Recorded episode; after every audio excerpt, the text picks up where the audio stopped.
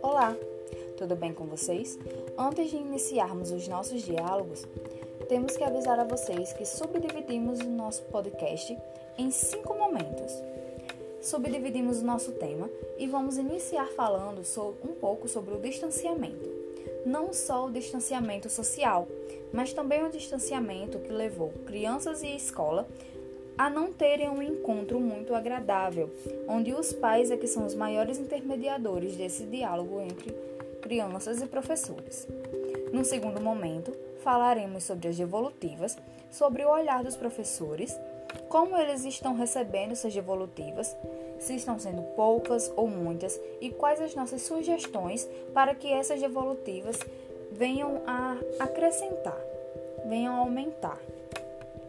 Em um terceiro momento, falaremos sobre crianças pouco participativas, também sobre o olhares dos professores entrevistados pelo Google Forms e dando também as nossas sugestões para mudar a situação ou pelo menos amenizar a situação. Em um quarto momento, falaremos sobre crianças que não possuem acesso às aulas remotas, um tema um pouco delicado, mas que tentaremos abordar de forma muito singela e que também tentaremos dar as nossas sugestões para que possa amenizar esse processo, que não seja um processo tão árduo e que poucas, não muitas ou não todas, mas que pelo menos algumas crianças venham a sentir essa mudança e se sintam melhor, possam participar de forma mais ativa. Em quinto momento, falaremos sobre crianças com dificuldades especiais.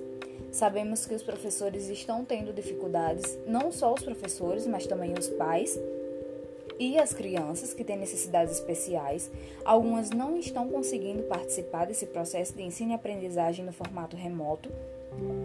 E a dificuldade dos professores de conseguirem adaptar atividades para que todas as crianças consigam participar.